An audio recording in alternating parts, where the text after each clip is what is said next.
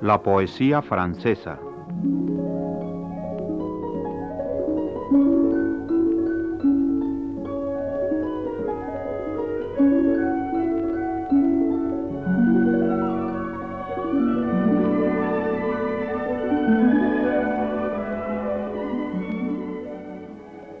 Ulalume de González de León ha planeado una serie de pláticas sobre la poesía francesa a la lectura de los textos escogidos que ella traduce con visión clara de las lenguas francesa y española, suma los comentarios oportunos que sitúan tanto los autores como los movimientos importantes en el campo de la poesía francesa, desde sus orígenes hasta nuestros días.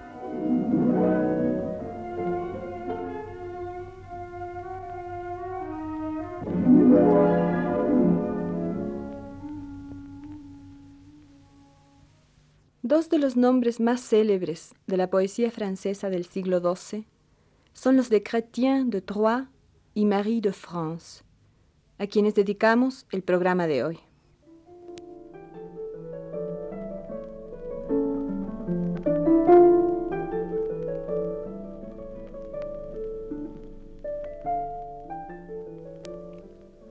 Chrétien de Troyes escribía en la corte de Champagne en la segunda mitad del siglo XII.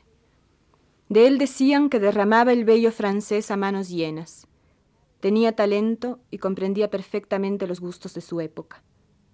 Estaba de moda la poesía de los trovadores meridionales, en la que se expresaba un concepto refinado del amor, inspirado en un respeto casi místico de la mujer, en el deseo de conquistarla con paciencia. Al mismo tiempo, aquel siglo gustaba de los cuentos fabulosos, las aventuras extrañas y sobrenaturales. Chrétien de Troyes parece inquietarse ante cierto problema. Si el amor es la meta de todo esfuerzo, la recompensa de toda hazaña, una vez conquistada la amada, ¿qué hará el héroe? El poeta propone una conciliación entre el nuevo culto del amor y la antigua virtud guerrera. En Yvain, el caballero del león, después de conquistar a la amada, el héroe la abandona durante un año para ir en busca de aventuras. Se vencerá el plazo sin que regrese, y será preciso entonces una reconquista del amor de su dama.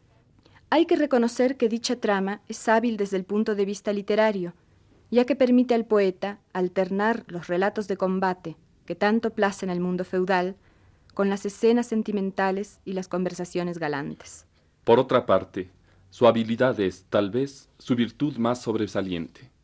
No le interesa el hondo misterio de la poesía, se conforma con agradar al auditorio.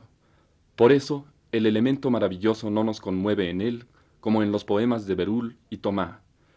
¿No sería bueno preguntarle cuál es ese país de donde nadie regresa, que significa la espada afilada tendida a modo de puente? Él convierte lo misterioso en extravagante, se divierte con la ficción y quiere divertirnos con ella. Es casi un novelista de la alta sociedad conoce sus costumbres y la halaga. A través de innumerables aventuras, se forja en sus poemas el tipo del perfecto caballero que sale vencedor de todas, pero que tampoco sería perfecto si no estuviera enamorado. Pero el dulce Chrétien ignora las tempestades íntimas, no sabe tampoco de los enamorados que nos pinta Marie de France. Su amor es un amor como il faut. ¿Cuáles son entonces sus méritos? se preguntarán ustedes. ¿Por qué supo entonces encantar aquel siglo? Ante todo, porque abrió perspectivas de una nueva vida, diferente, en aquella corte osca donde los señores vivían aislados, minados por preocupaciones bélicas. Una vida más refinada, más amena, en la que además del sentimiento del honor, pasaba el primer plano el del amor y el dulce comercio sentimental entre damas y caballeros. Se puede decir también que comenzó entonces el reino de la mujer, ignorada por las canciones de gesta, adorada, servida, obedecida ahora. Es cierto que carece de la pasión celta que apreciamos en la lectura de Tristana y Solda. El caballero es ahora más galante que profundo, y la dama deja de ser un vaporoso fantasma lleno de ideales perfecciones para volverse débil, coqueta, astuta, vana, una mujer, quizá por primera vez una francesa. Pensamos en una deliciosa escena del Caballero del León, en la que una viuda llorosa despierta al amor. Chrétien de Troyes nos pinta su curiosidad, su egoísmo, su deseo de gustar. Sin malicia, realiza a veces el esquema de una comedia de amor y vanidad. Casi podríamos decir que ya hay en él un germen del francesísimo Marivaux.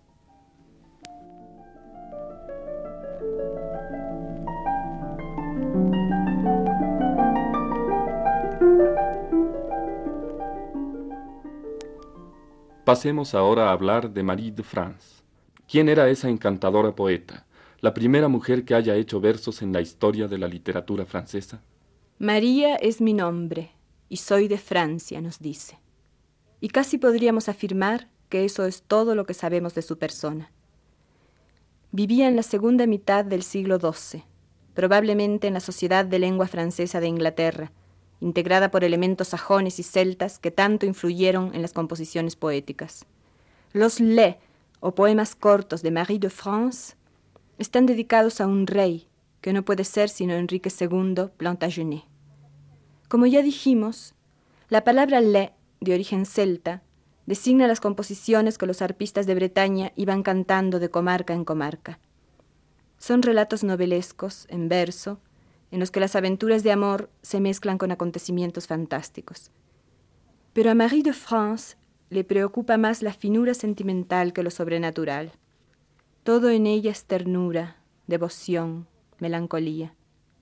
Une la verdad humana a las rarezas poéticas, con una gracia que la hace verdaderamente de Francia, como lo dice su nombre. El más breve, pero el más famoso de los doce poemas que nos dejó Marie, es el de la Madre Selva.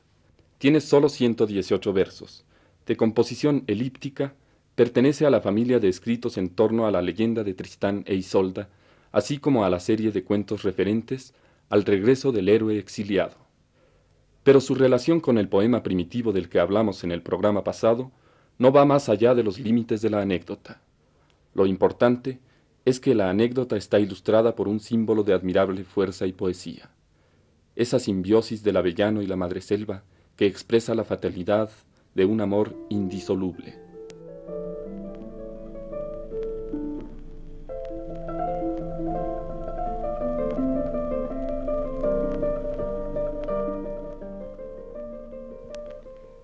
Mucho me gusta, y bien lo quiero, del le llamado Madre Selva contaros toda la verdad, dónde, cómo y de qué fue hecho. Lo han contado, lo han dicho varios y por escrito lo encontré. De Tristán dice y de la reina, de su amor que tan fino fue, del que tuvieron dolor vario y en un mismo día murieron. Al rey Marcos, llenó de enojo, de ira, Tristán su sobrino. De su tierra lo despidió por sus amores con la reina. A su comarca va Tristán, Gales del Sur, donde naciera. Un año entero allí se estuvo sin que pudiera regresar, pero abandonóse después a la muerte y la destrucción. No os maraville en absoluto, porque quien ama lealmente mucho sufre y mucho cavila cuando no tiene lo deseado. Tristán, doliente y pensativo, ha partido de su comarca. Hasta Cornualles va derecho, allí donde vive la reina. Solo en el bosque se metió, no quería ser descubierto. Tan solo de noche salía a la hora de recogerse. Con pobre gente campesina se alojaba toda la noche. Pedía noticias entonces de la vida que el rey llevaba. Le dicen que, según oyeron, a sus varones convocó. A Tintagel deben llegar, donde tiene su corte el rey. Llegarán en Pentecostés, habrá alegría, habrá placeres y acudirá también la reina. Lo oyó Tristán, se regocija. No irá la reina parte alguna que no la vea mientras pasa. Cuando el rey emprendió camino, regresó Tristán a los bosques, al lugar por donde sabía que ha de pasar la comitiva cortó una rama de avellano, se puso a tallarla en escuadra. Preparó el palo y escribió su nombre en él con el cuchillo. Si la reina lo ve de lejos, debe tener mucho cuidado. Otra vez ya le sucedió que así lo había descubierto. De su amigo conocerá el palo cuando llegue a verlo, y el contenido del escrito que le enviaba así decía, que mucho tiempo había estado allí viviendo y esperando, acechando para saber cuándo podría verla al fin.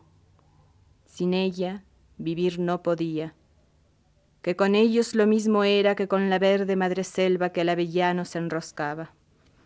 Una vez enlazada y firme, alrededor del tronco toda, juntos, muy bien pueden durar. Si alguien intenta separarlos, el avellano pronto muere y la madreselva lo mismo.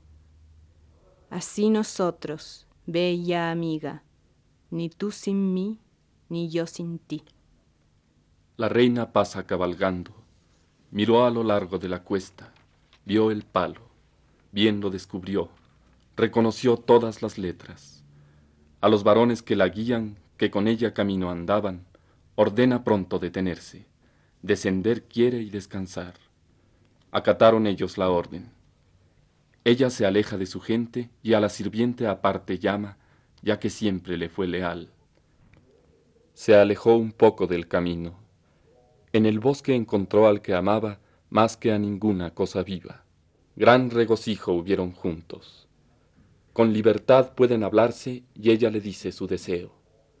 Luego le explica por qué medios reconciliarse con el rey a quien tanto había pesado el exilio que le ordenara respondiendo a la acusación se despide a su amigo Deja, pero a la hora de apartarse los dos comienzan a llorar.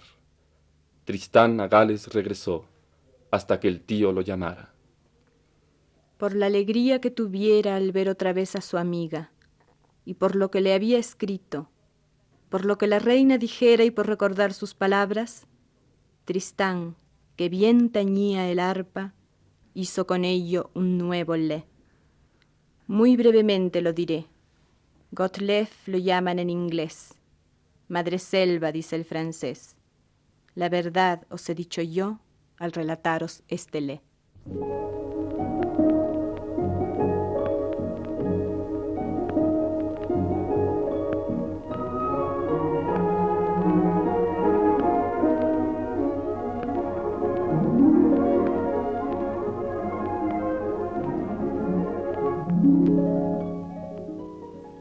Radio Universidad Nacional de México agradece la atención prestada a esta transmisión e invita a seguir de cerca los programas La Poesía Francesa, a cargo de Ulalume González de León.